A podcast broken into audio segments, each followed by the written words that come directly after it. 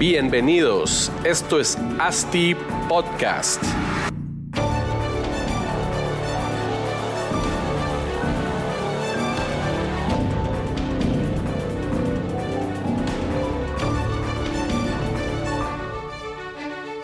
Hola a todos, un gusto saludarlos y bienvenidos a este episodio número 31 de ASTI Podcast. Todos eh, seguimos en casa, pero no quiere decir que dejemos de trabajar, de producir, de aprender y de enseñar. Em, el tema del día de hoy está interesantísimo. Hablaremos del e-commerce y cómo, cómo, cómo funciona en, el, en la industria inmobiliaria. Em, pues el comercio electrónico, eh, también conocido como e-commerce, consiste en la compra y venta de productos y o servicios a través de medios digitales. Estos medios digitales pues pueden ser eh, redes sociales, página web, etcétera, etcétera. Em, y creo que al inicio del, del Internet, estos medios digitales pues eh, nos permitían hacer una exposición de nuestros productos y servicios, pero no nos permitían realizar transacciones. Esto fue mm, al final evolucionando con el tiempo y se creó esta necesidad, conforme fue creciendo el Internet, se creó esta necesidad de poder eh, generar estas transacciones en, los medios para facilitarle la vida al cliente.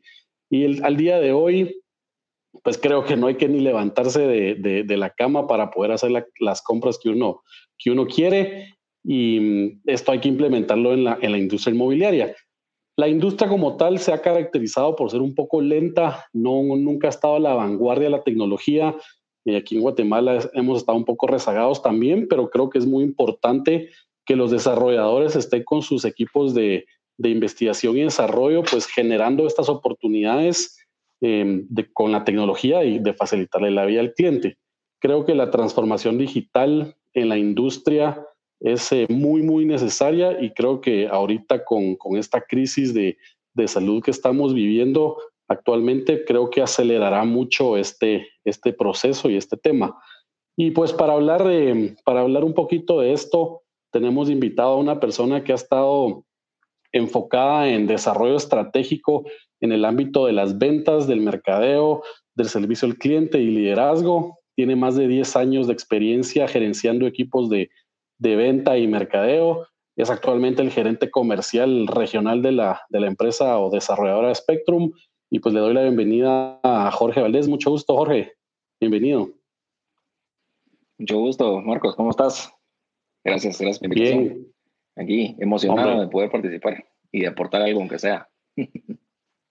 Sí, qué bueno, ¿no? Gracias, gracias a, vos por hacer el tiempo de, estar con nosotros el día de hoy.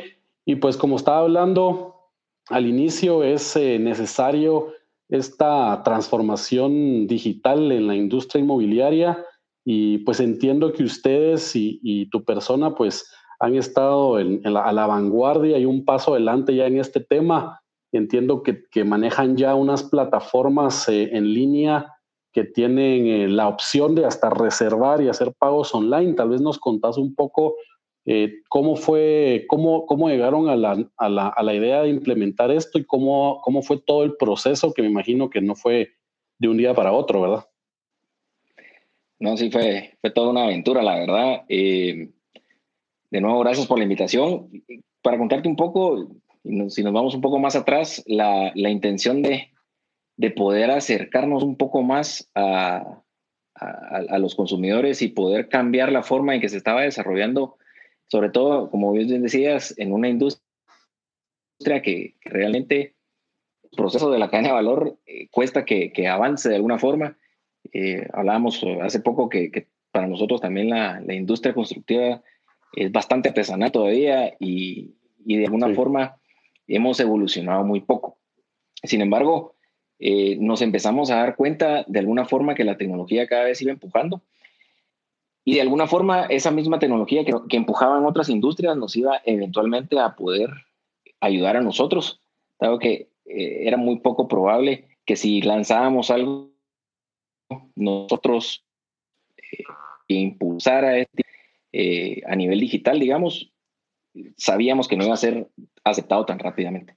Entonces lo que empezamos a, probar y a iterar es qué, qué, herramientas podíamos nosotros empezar a, poder poner en el alcance del consumidor y en este caso nuestros clientes para que se empezaran de alguna forma a acostumbrar y de alguna forma empezar a, empujar una transformación digital como tal.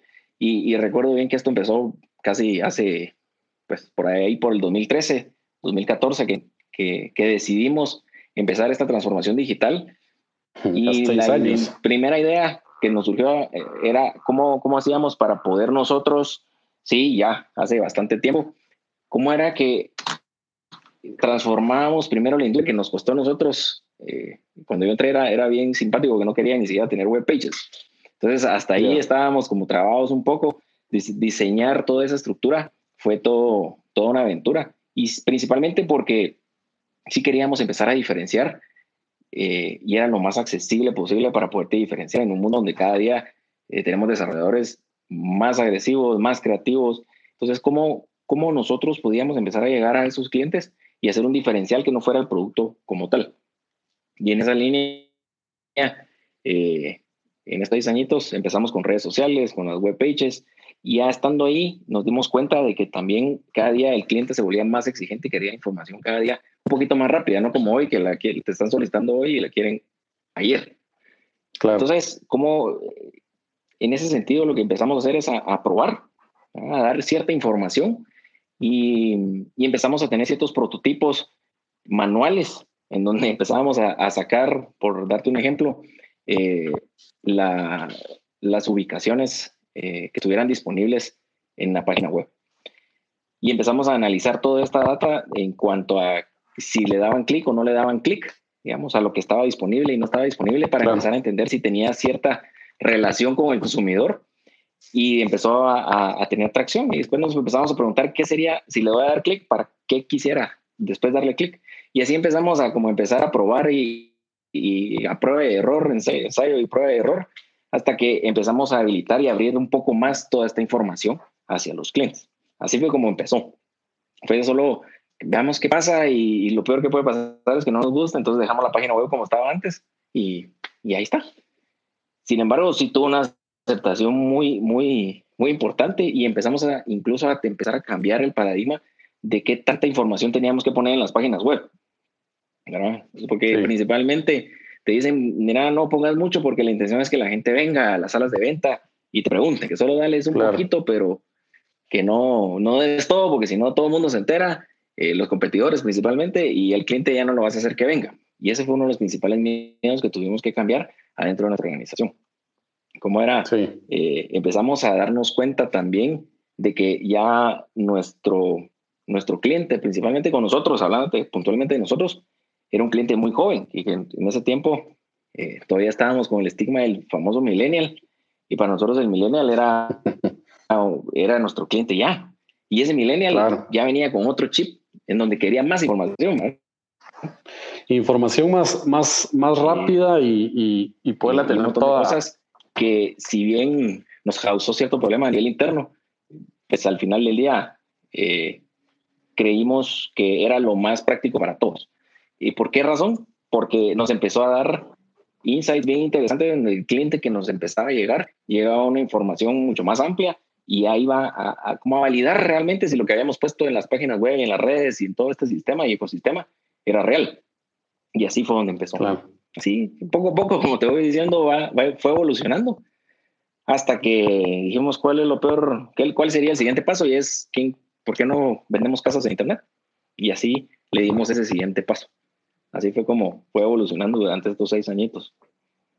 Pues el, tema de, la transformación digital, Jorge, ustedes lo empezaron a decir hace seis años, pero entiendo que pues lo hicieron a prueba de error viendo cómo, cómo iba pues, pues, evolucionando el tema, pero me imagino que, nació con base a la necesidad del cliente o con la, con la necesidad de ustedes de atraer a ese segmento de que decías eh, millennials, pues obviamente para poder vender más, quitándose ese miedo que, que yo hasta, hasta el día de hoy siento que muchos desarrolladores todavía tienen, que es el de compartir información, de que no, no, no, no tenerla en display para todos, porque pues, se, se siente, sienten que, que, les van a quitar la información, pero al final de cuentas, a, mi punto de vista, siempre la van a tener. El que la quiere tener va a mandar a preguntar, eh, va a comprar estudios donde empresas que, te llaman todos los días a, ver precios. O sea, forma de obtener la información siempre va a existir.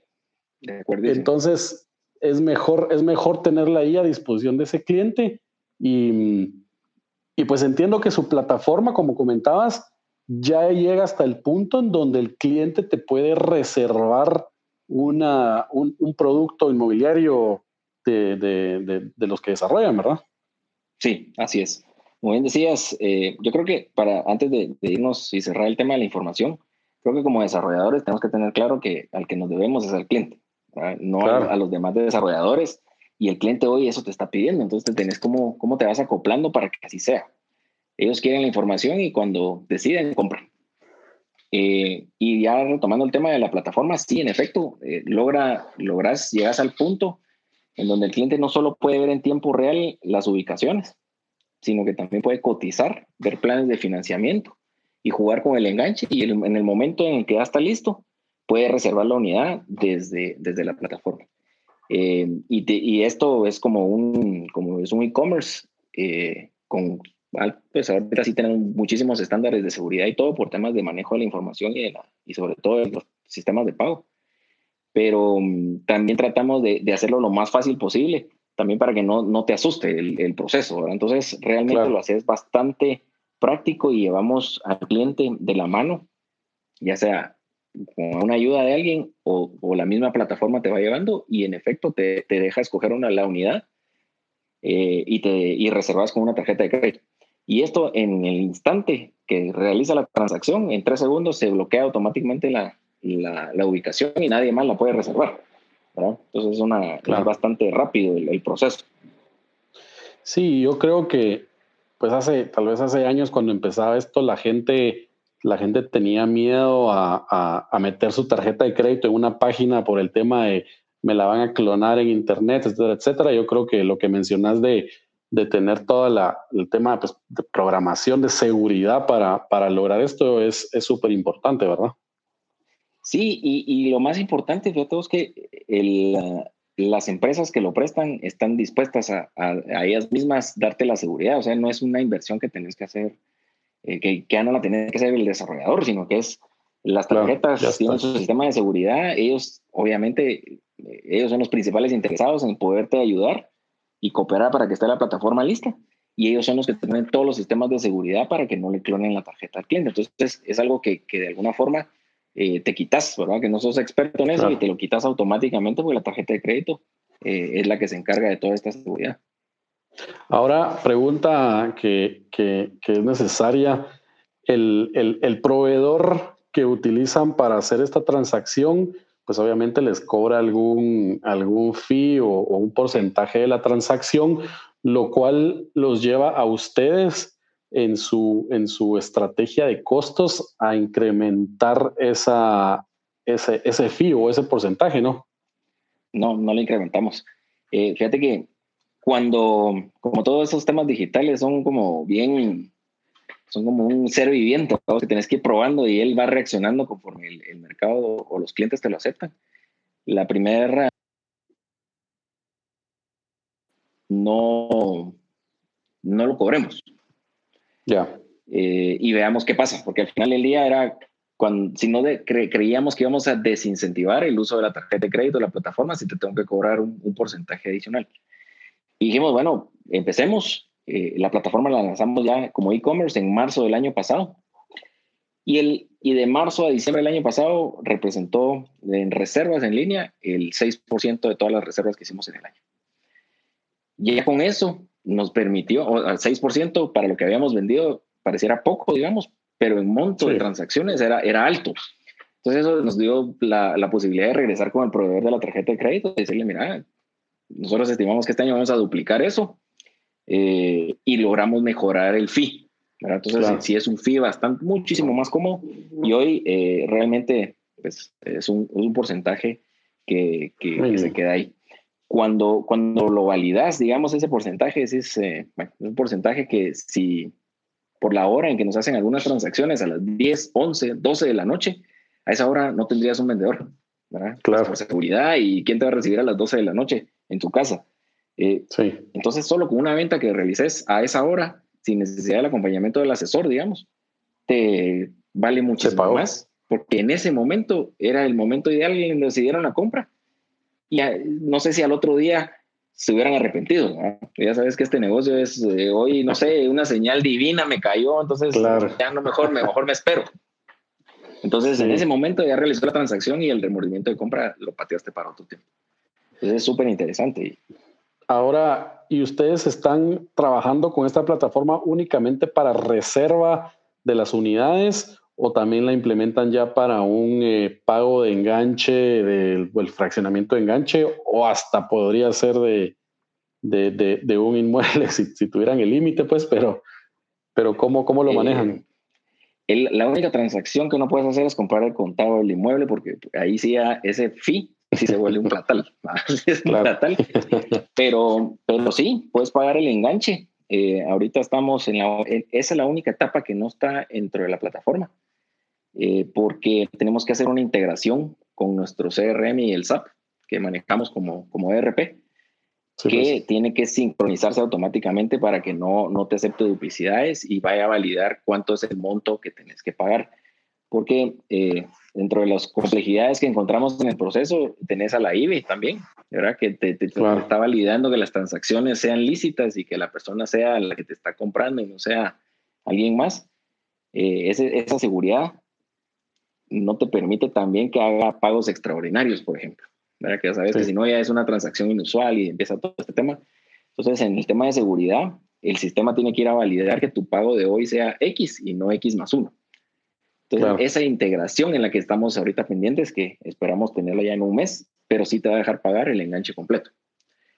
Y no solo eso, fíjate que la plataforma la pensamos también un poquito más allá. Eh, como te digo, siempre estamos como un poco inquietos. Y el siguiente paso era cómo hacíamos que esa plataforma se mantenga en el tiempo. ¿verdad? Porque si no, que, que te salía muy cara solo tenerla para recibir pagos y después ya no la seguís usando. La plataforma en sí, una vez el cliente reserva, le genera un usuario y, y, va habilitando nuevas pestañas o nuevas opciones en donde el cliente en el paso del tiempo va sabiendo nuevas cosas. Por, por darte un ejemplo, una vez reservas, eh, te habilita el código y te empieza a decir cuál es tu estatus crediticio, ¿verdad? ¿En qué estatus estás? Si ya estás eh, pendiente de papelería, si estás eh, y en análisis, ¿estás aprobado, estás suspendido o, estás dado de Sí, se, vuelve una plataforma integral de gestión Del, del, cliente. Del cliente, exactamente. Y luego de esto, pues te va, dando, te va a dar tu estado de cuenta, por ejemplo, si quieres saberlo. Eh, como pues. te digo, pues vas a poder pagar el estado, perdón, tu, tu, enganche en el tiempo. Y una vez te entrego la, la, la unidad habitacional, también te habilitan nuevas opciones porque habilitamos un set completo donde puedes pagar ahí tu mantenimiento puedes eh, reservar áreas comunes, por ejemplo, eh, no sé, un salón social, lo pagas inmediatamente, te deja reservar y te ve, vos puedes ver el, la agenda de qué días están y no disponibles, cuánto te cuesta, puedes pagarlo inmediatamente y de una vez te deja reservado, qué actividades tiene, comunicación entre vecinos y, y también comunicación de, de, parte de la administración hacia los vecinos de manera individual. Y además se vuelve un administrador bien interesante para, para, para los mismos administradores, la redundancia, donde es una plataforma completa donde puede ver si el cliente está al día, si tiene multa, sí, puede cargar ahí. Exactamente. Entonces se volvió una plataforma bien robusta y, la gente la usa. como te digo, son jóvenes y ya no quieren salir, ahorita menos, ¿no? Pero antes, si no quieren salir, ¿qué voy a ir a, a, pagarle al administrador y hoy no está, y no puedo, trabajo y le llego a las 5? Hoy lo puedo hacer en línea reservo el salón social, la churrasquera, lo que sea, la piscina, pago de una vez y ya sé que ya lo tengo disponible. Y eso le llega automáticamente a la administración. Y la tendencia es esa, porque también en, en, todo sentido, no solo en eso. ¿Cuánto fue la última vez que pusiste un pie en un banco? Ahora que ya todo lo puedes hacer desde el teléfono, ¿verdad? Creo que... Exactamente. Que es facilitarle la vida al cliente. Ahora, algo, algo bien interesante sobre esta plataforma, pues la plataforma de, pago de, la reserva y enganche esto, es poder llegar al punto en que tu cliente ya ni siquiera tiene que acercarse con un asesor de venta o llegar físicamente a una sala de ventas o a un apartamento modelo para poder decidir qué, voy a comprar. Ahí creo yo que sería, sería pues un proceso genial que todo sea de forma digital. Y yo te quería preguntar, ustedes, pues con la cantidad de datos que imagino que, que, que ven con su plataforma actual, ven ese proceso o ese seguimiento de los clientes que sí han hecho alguna la transacción de reserva o de enganche por su plataforma. Em, y si han logrado que algún cliente reserve una, un, un, un, inmueble sin siquiera, sin siquiera conocerlo. Sí, ya nos pasó. Cuando terminamos la plataforma en marzo del año pasado del e-commerce, mi sueño o el sueño del grupo era en el 2022 ya la gente debería solo usar la plataforma sin necesidad de usarla. Pero dijimos ya eso, del 2019 al 2022, en tres años debería de poder pasar. Sin embargo, nos pasó antes de lo que esperábamos y nos pasó una semana antes de que empezara la, esta suspensión de actividades, que nos cayó la venta. Eh, y pues regularmente el sistema te identifica quién es el cliente y quién es el asesor y te dice, eh, Marcos Penados, cliente de Jorge Valdés, acaba de reservar la ubicación tal para que te pongas en contacto. En esta ocasión venía Marcos Penados, compró y no hay vendedor. Investigando y todo, y resulta que, que no, no aparecía en ningún lado, ¿verdad? Y, llamamos al cliente para preguntarle, tal vez no había metido bien el nombre y por eso el sistema... Se equivocó.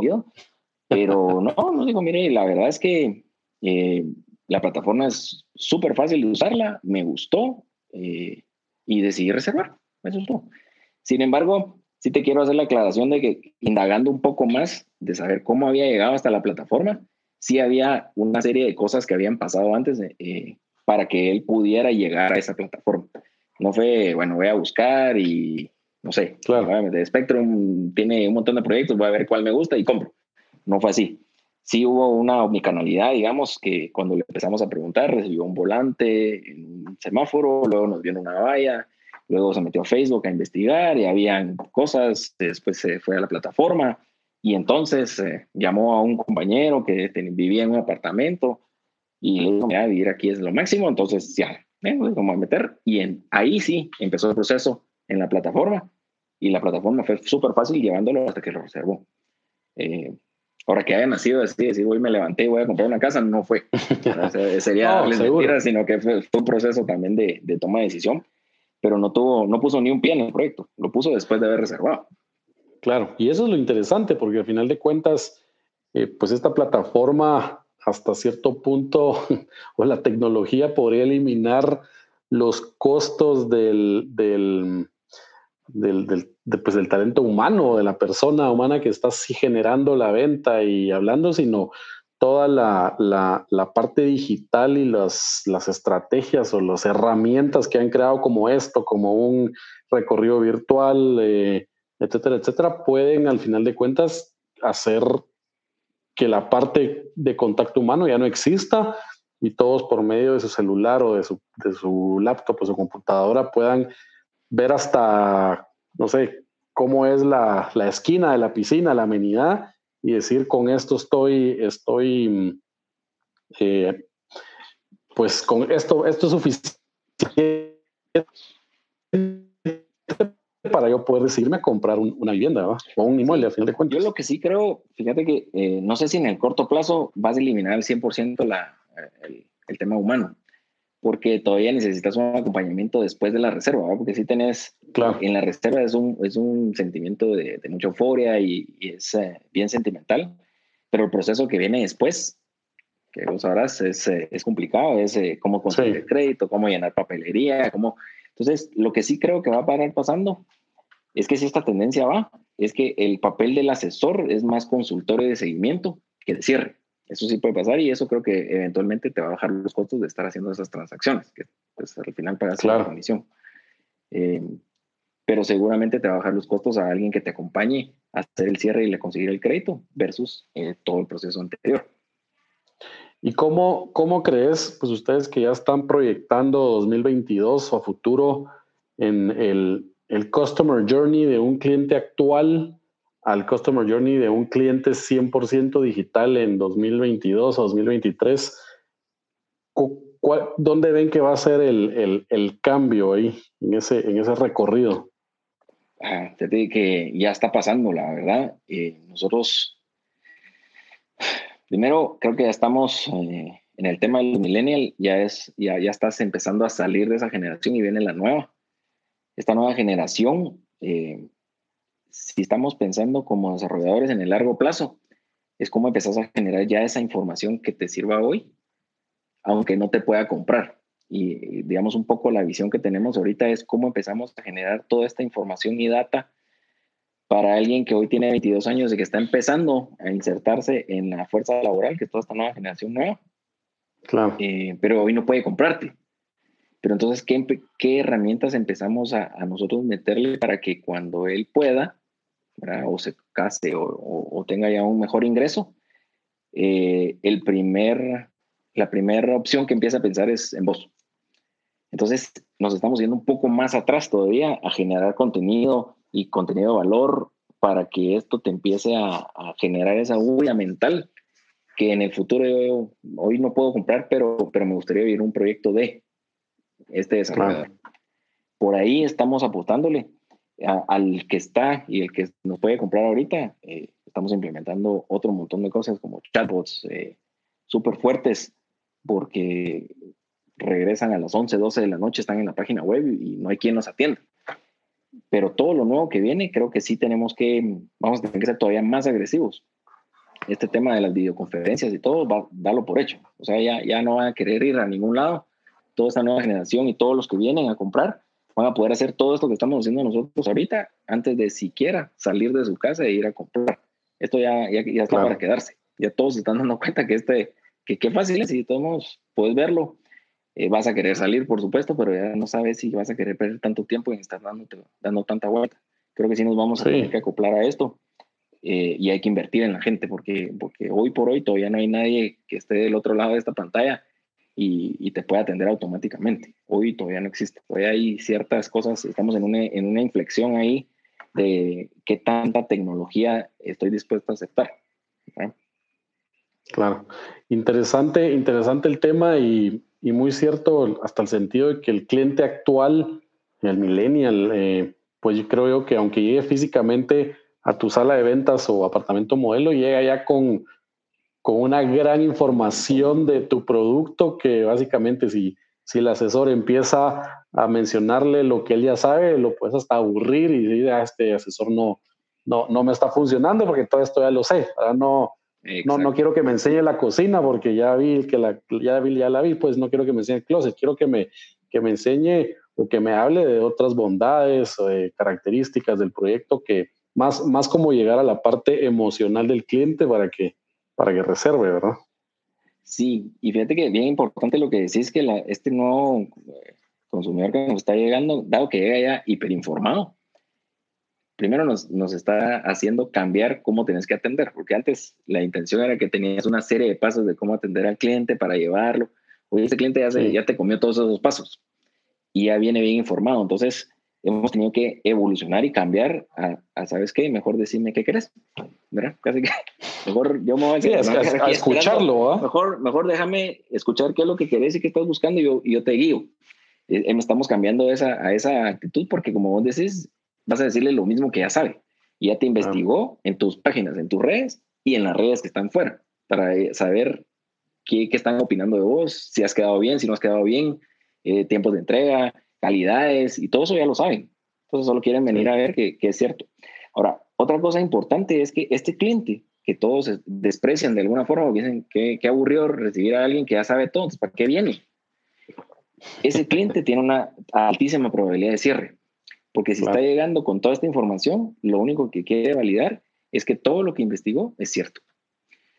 que nosotros tenemos la, estadística que todos los contactos digitales, la probabilidad de que uno, de que compren, o sea, un contacto lead que llegó a una sala de ventas, es más del 30%. O sea, uno de cada tres de esos leads que llegaron físicamente les vas a cerrar.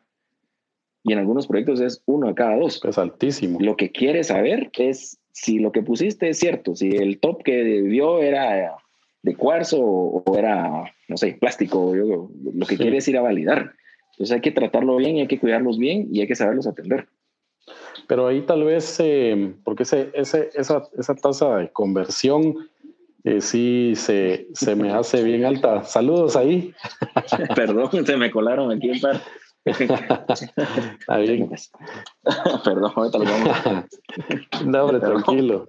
Todos, todos estamos aquí con, con los patos en la casa. Sí. hola, hola. Hola. Eh, te decía. Perdón. Dale, dale.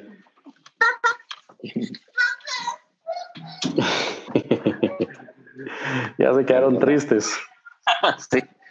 Bueno, pues sí. No, que, que, que, esa tasa de conversión que mencionabas, eh, pues para, lo, para los, lo usual creo que es bastante alto. Tal vez entender un poco a lo que te referís en el sentido de cómo es la estrategia digital que ustedes implementan para obtener estos leads que al parecer vienen, puchica, súper calificados, porque si decís que cada uno de cada tres te los convertís en, en reserva, quiere decir que estos sí son súper, súper buena, buenos leads, pues entonces sí. no, no creería que es el mismo, pues la estrategia, digamos, de, de, de, de un, un, un, Facebook eh, Forum, digamos, donde cualquiera viene y más en estas épocas que todos están en caso, eh, dejan tus datos y ya te llaman.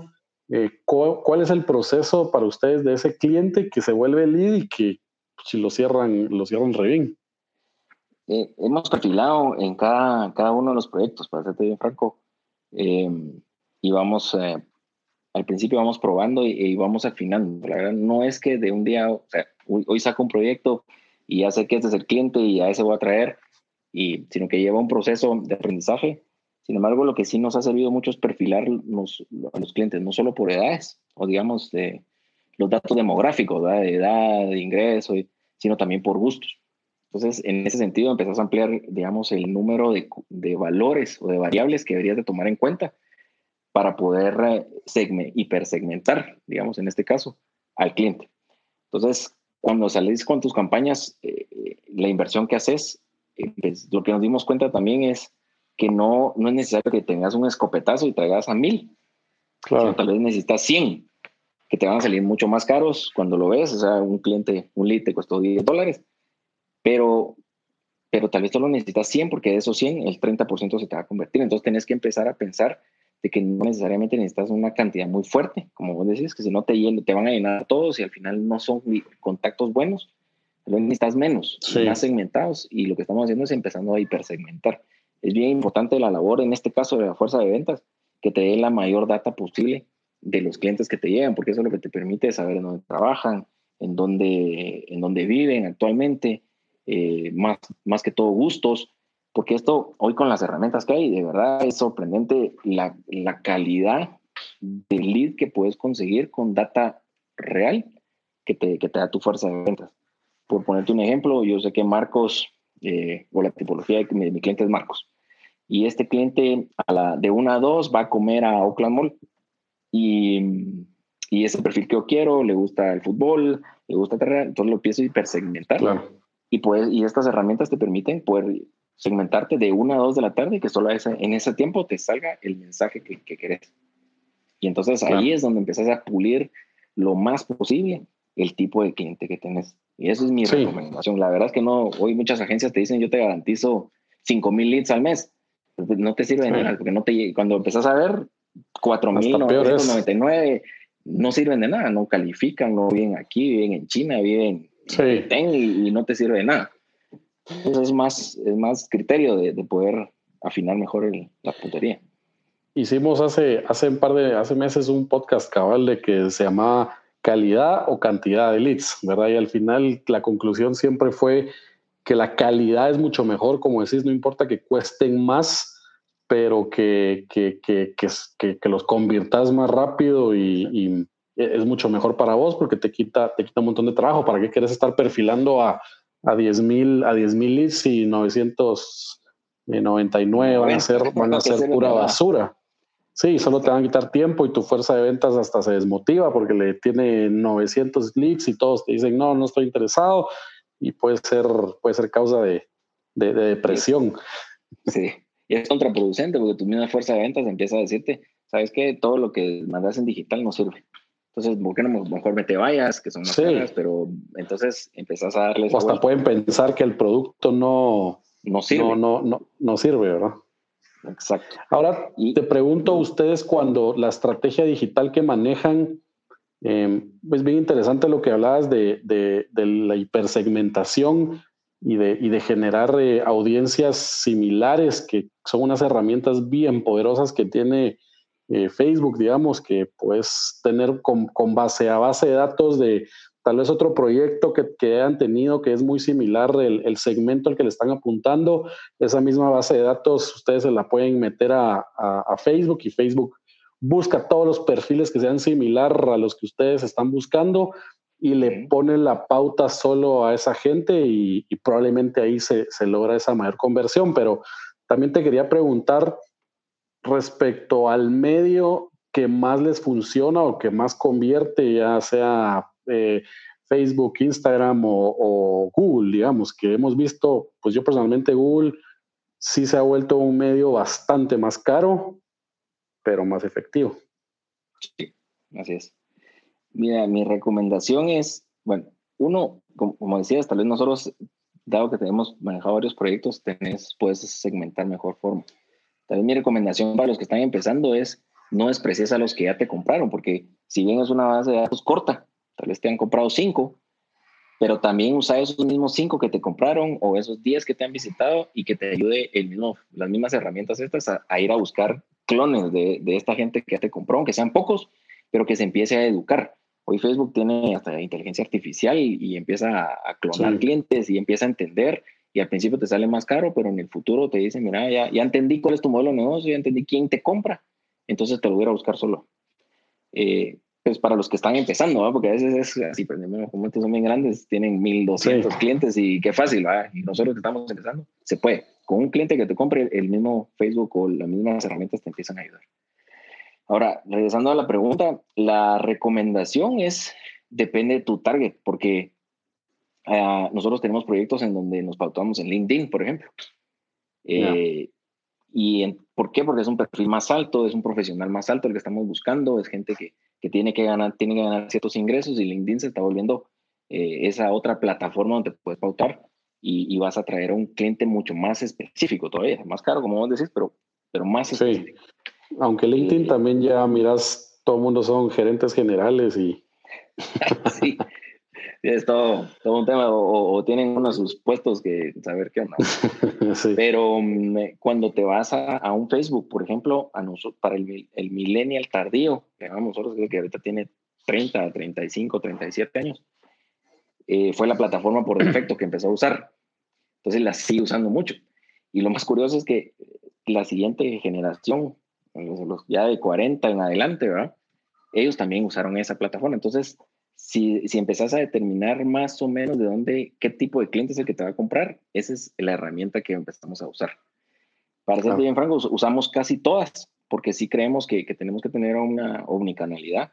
Nosotros usamos Facebook, Instagram, LinkedIn, este, Google, lo estamos usando ahorita para un proyecto muy específico, eh, para tener cierta información y data que nos está ayudando a, a manejarse mejor. Y mi recomendación es tener todas las plataformas, pero sí la estrategia debe estar enfocada en cuál es la que te está dando mejor resultado y va un poco más de la mano con lo que te hablaba de qué herramienta es la que tiene mejor aceptación para tu target. Pues tener Facebook, Instagram y TikTok, por decirte algo, eh, que es una herramienta. TikTok viene a cambiar un montón de cosas, pero son muy chavitos todavía, entonces todavía no, no te sirve, pero ahí empezás a, un poco lo que hablábamos antes, cómo empezás a tirar algo ahí para que en el futuro que estos niños ya, ya puedan, te ubiquen rápido. Pero puedes estar en las tres plataformas, pero a una es a la que más le metes eh, eh, para que te lleven los leads que necesitas.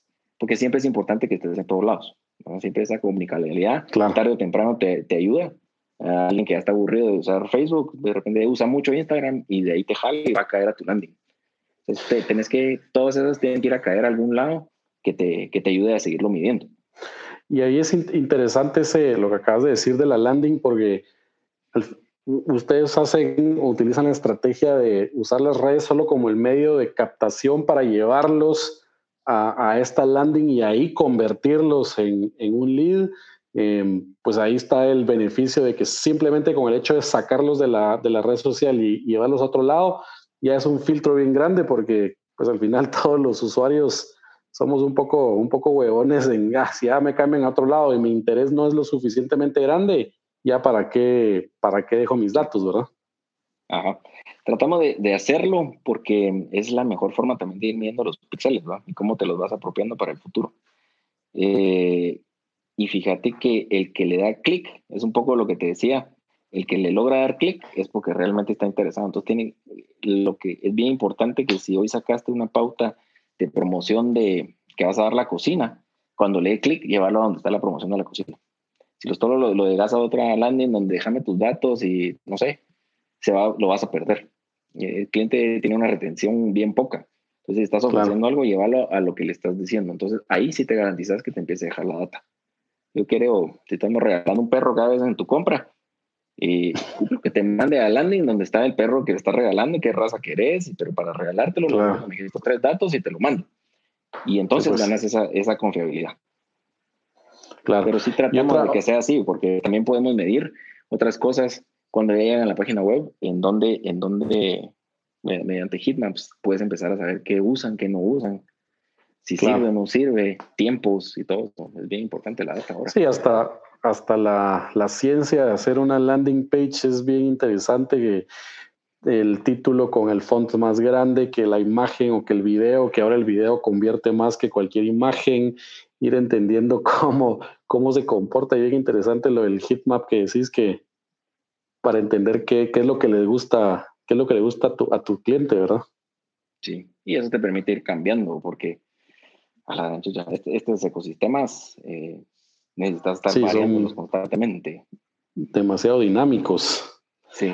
Mira, y, y, también utilizan, bueno, WhatsApp es una herramienta que, que para mi criterio aún está empezando a evolucionar. Creo que va a ser una, una herramienta bien, bien poderosa para, pues para cualquier negocio y la industria inmobiliaria incluido, ya están utilizando ustedes em, eh, o pautando para que los lleven directamente a WhatsApp y por ahí pregunten sobre el proyecto. Sí, y como te mencionaba con la webpage, eh, tratamos de, de, hacer pruebas piloto, que es mi mejor recomendación, dado que no sabes a ciencia cierta qué aceptan y qué no aceptan, hicimos una prueba piloto eh, en todos nuestros proyectos eh, con un WhatsApp Business, que no te cuesta nada. Eh, y eran las recepcionistas las que recibían las, el chat. fíjate, la verdad es que el WhatsApp, como bien decís, aunque le falta todavía mucha maduración, se está volviendo en una plataforma que es bastante informal, pero también tiene todas las herramientas para volverse un, un influenciador para, para conseguir algo. Y a raíz de eso, eh, mañana lanzamos un chatbot que ya va a estar integrado a, Facebook, perdón, a, WhatsApp y al Messenger de Facebook, con toda esta información y estos chats que empezamos a recibir. Y se programó el chatbot para que esté las 24 horas y te pueda cotizar, te puede mandar información e incluso se te puede reservar. Esto es bien interesante. Eh, ¿Este chatbot es, es generado por ustedes o si es una plataforma ya no es, ManyChat. No, es una plataforma de un partner de Facebook, que es el dueño de WhatsApp, argentino, que es el único en Latinoamérica. Eh, pero no requirió una inversión tan fuerte. Eh, lo que sí necesitas un poco de tiempo, porque ellos sí te piden como para poderle enseñar al chatbot deberías de tener ya ciertas conversaciones.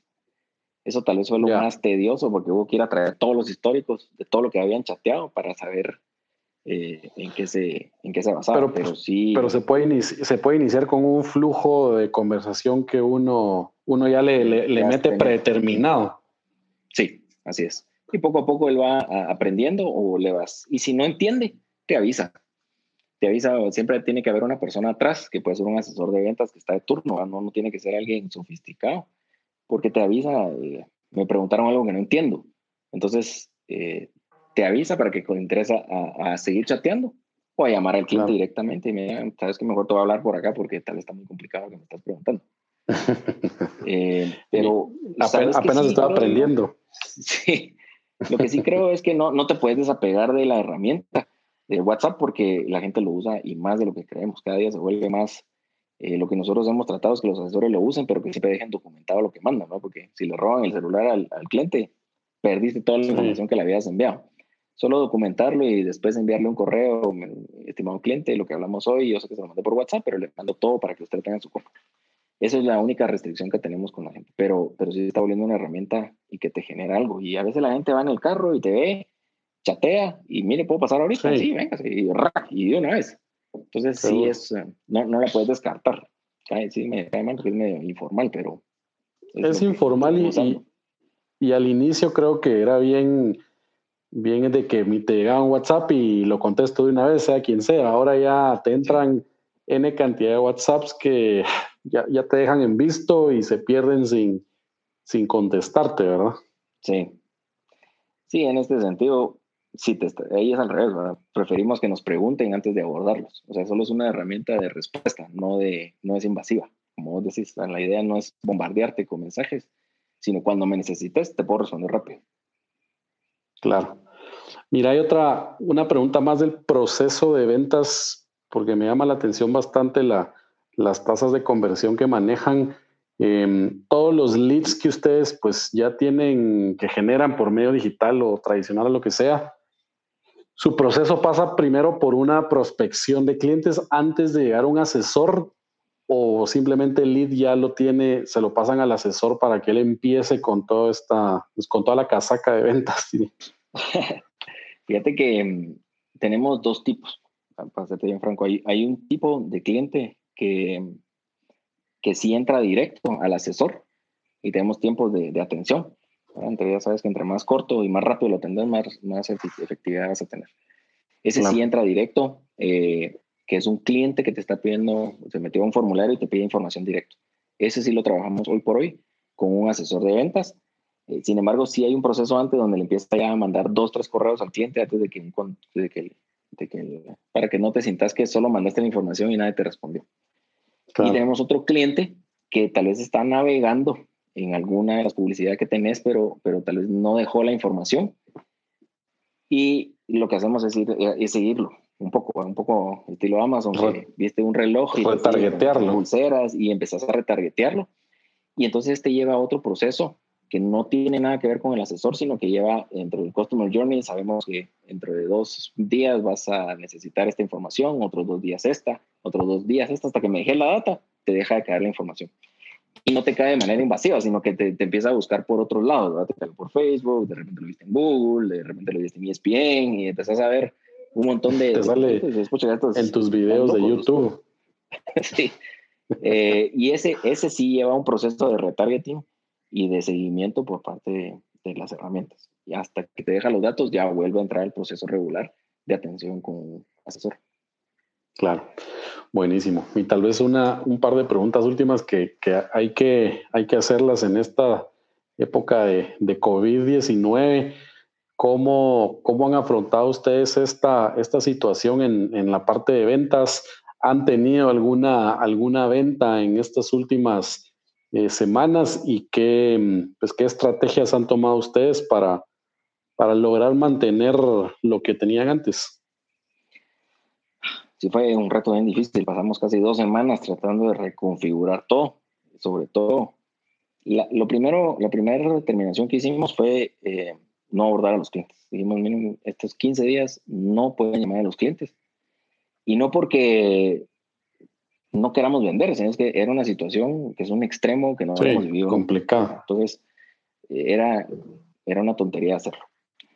Y, esas dos semanas lo que nos permitió es volver a evaluar qué era lo que iba a pasar, eh, viendo lo que había pasado en el mundo, sabíamos que no íbamos a poder salir y no vamos a poder salir por lo menos en dos o tres semanas.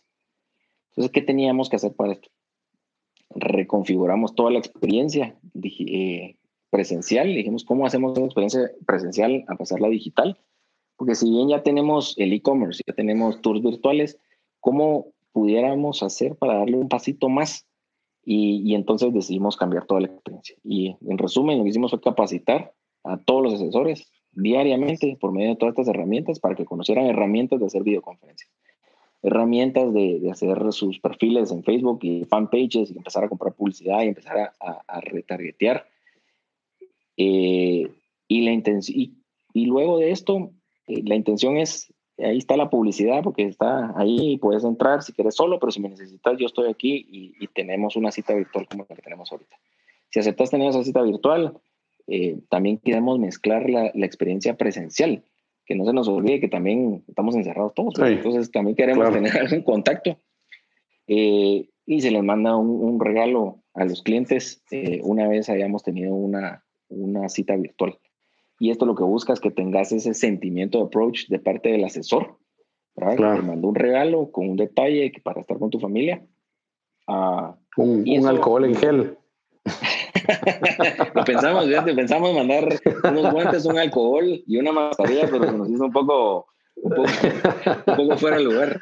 No, que mandamos, les mandamos unos, es unos lentes eh, para poder meter tu celular y poder ver pues. el apartamento modelo si no lo pudiste ver con tu esposa o con tu pareja o tus niños y que puedan tener una herramienta que se vuelva una experiencia chilera.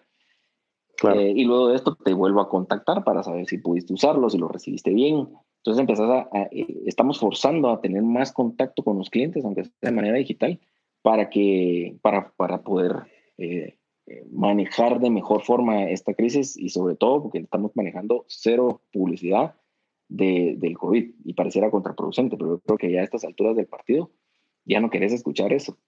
Ya sí, ya todos están cansados. empezamos todo, ¿me entiendes? Ya, ya estás aburrido, ya está bueno, ya, hay otros dos mil muertos, qué pena. Y suena feo, pero, pero ya estás cansado de oírlo. Entonces, ¿cómo cambiamos esta experiencia para, y para que todo se reactive? Eso es eh, lo que hemos venido trabajando ahora. Si hemos reservado, desde que arrancamos, obviamente se nos vino a, pique todo. No estamos atendiendo a no ser que el cliente realmente quiera ir a ver el apartamento modelo y altísimas normativas. Con todas las medidas. Seguro. Altísimas. O sea, incluso tenemos ahí mascarillas. El cliente llegara y no, y no tiene, ahí tenemos todo un equipamiento básico para, para poder atender. Pero mm, sí reservamos la primera semana, lo cual nos pareció, oye, ¿qué, qué pasó? Sí, ¿En qué momento? Eh, y el, digamos, del, el 50% de esas reservas que se hicieron en la semana fueron en línea. Que la herramienta yo sabe que yo no quiero salir porque me voy a morir, va, espéreme, metámonos y, y, el asesor en, en, línea le decía, mire, métase acá, le clic, y reservaban. 50% de esas ventas fueron en línea. Y, las otras 50 era gente que nos hizo una transferencia o, cosas así. Sí, pues llegaron a firmar, vía no normal. Pero sí han habido. Ahora, en la de Semana Santa y un poquito antes de la Semana Santa, eh, nos fuimos en blanco. Sí, pues. Bueno. estamos así. Pero, pero creo que todos. Ah, toca, pues. sí, al final de cuentas es. ¿Cómo vamos a cambiar esto? Pero, pero sí está. Y es entendible, hacer la situación está un poco más extrema.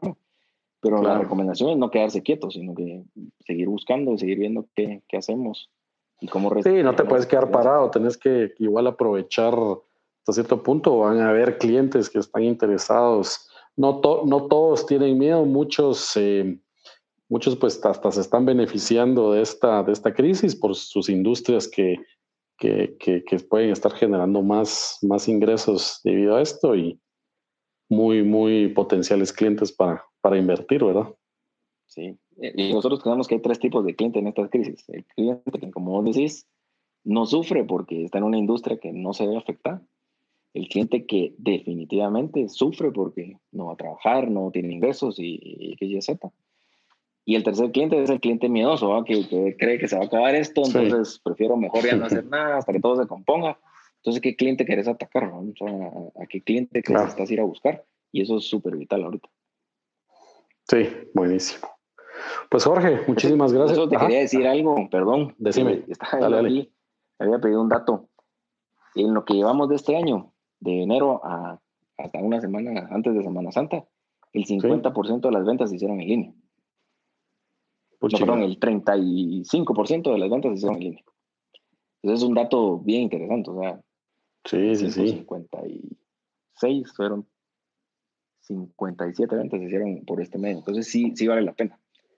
Hay que perder el miedo. Yo creo que dato, dato bastante importante que, acabas de decir y que le va a abrir los ojos a un montón de, de desarrolladores que nos escuchan para que se sumen al barco ya de, pues, de la transformación digital y entender que el cliente, pues eso es lo que necesita, facilidad de, hacer todo, de ver información, de tener información inmediata, de poder reservar a las 10, 11 de la noche, como decís. Em, y prácticamente es que el, que el cliente, sí, no pasa nada, el cliente tenga las facilidades que, que quiere uno, ¿verdad? Exactamente hay que entenderlos. Nosotros sabemos que tenemos algunos competidores que se meten a ver todos los lunes la página web y dicen, pucha, que estos vendieron estos, estos, estos. No pasa nada. De todos modos, lo van a saber, como vos viendo, mandan a alguien y, te quitan el tiempo de un asesor. ¿Qué, preferís? Sí, mejor lo tenés ahí, míralo, no, no, no, hay, no hay problema. Ah, nosotros también lo hemos implementado. Nosotros lo hemos implementado en los, en los últimos proyectos y en todos los que vienen también de poner la información ahí porque sabemos que nuestro cliente quiere poder meterse a la página, quiere poder escoger el, inmueble que, pues, que le interesa, quiere ver sus características, quiere... A nosotros solo nos falta poder que reserven online, que es algo que no hemos hecho, pero, pero creo que ya a partir de mañana nos, nos ponemos a hacerlo. pero pues al final es, es regreso, es facilitarle la vida al cliente y, y, obviamente que nosotros como desarrolladores pues vendamos, al final ese es el, el, el, negocio. Ese es el negocio. Hay que ser pioneros en esto. Somos la primera empresa en Centroamérica en que lo realiza. O sea, sí, Seguro. vale la pena y de verdad recomendadísimo. Pero hay que perder el miedo y acercarse a los clientes, como decís. Claro. No, pues muchísimas felicidades y muchas gracias por, por, por tomarte el tiempo de platicar con nosotros el, el día de hoy. Creo que mucha, mucha información de valor que, que, le vamos a dar aquí a nuestros, nuestros colegas desarrolladores y espero que a todos les, les, les sirva de algo. Muchísimas gracias, Jorge. No sé si que querés comentar algo al final o... No, te agradecerte nada más el tiempo, la, el espacio. Creo que, que, como industria tenemos que aprender a compartirnos también los, las buenas prácticas, no solo lo malo, sino lo bueno, porque creo que es una industria súper pujante económicamente. Activamos el país y llevamos esto a otro nivel. Entonces creo que, que es bueno, me encanta, yo, yo, escucho tu podcast un montón porque por lo mismo creo que debemos de, de, abrirnos como, como industria, al final del día. Hay que compartir las buenas prácticas y esto creo que va a hacer que, que, que no solo ganemos como desarrolladores, sino que hagamos un mejor país. Claro, no, al final la competencia es, es, es buena, si a todos nos va bien, eh, va a ser mejor para todos, ¿verdad? No, no hay que ser egoístas, no hay que esconder información, hay que darla, todo el mundo es libre de, de tenerla y de, de, trabajarla y, y, pues gracias, gracias a, a, vos Jorge por compartir todo lo del día de hoy y esperemos ahí hacer una, una parte 2 en algún momento de cómo evoluciona todo, esto. Muchísimo. Buenísimo. Abiertos. Está bueno, pues muchas gracias a todos ustedes, nuestros Queridos oyentes, les recordamos que nos pueden seguir en nuestras redes sociales, Asti Podcast en Instagram, en YouTube, ahora también como Asti Desarrollos. Eh, estos pues, eh, podcasts están en Spotify, en Apple Podcast, en Stitcher, en Google Podcast, en todos lados donde, donde podrían escuchar. Ahí nos, nos encuentran como Asti Podcast y pues muchas gracias. Estamos pues, aquí en casa, seguimos lavándonos las manos cada rato y esperando salir ya de aquí para para producir más de lo que estamos produciendo desde la casa. Y muchas gracias a todos y saludos.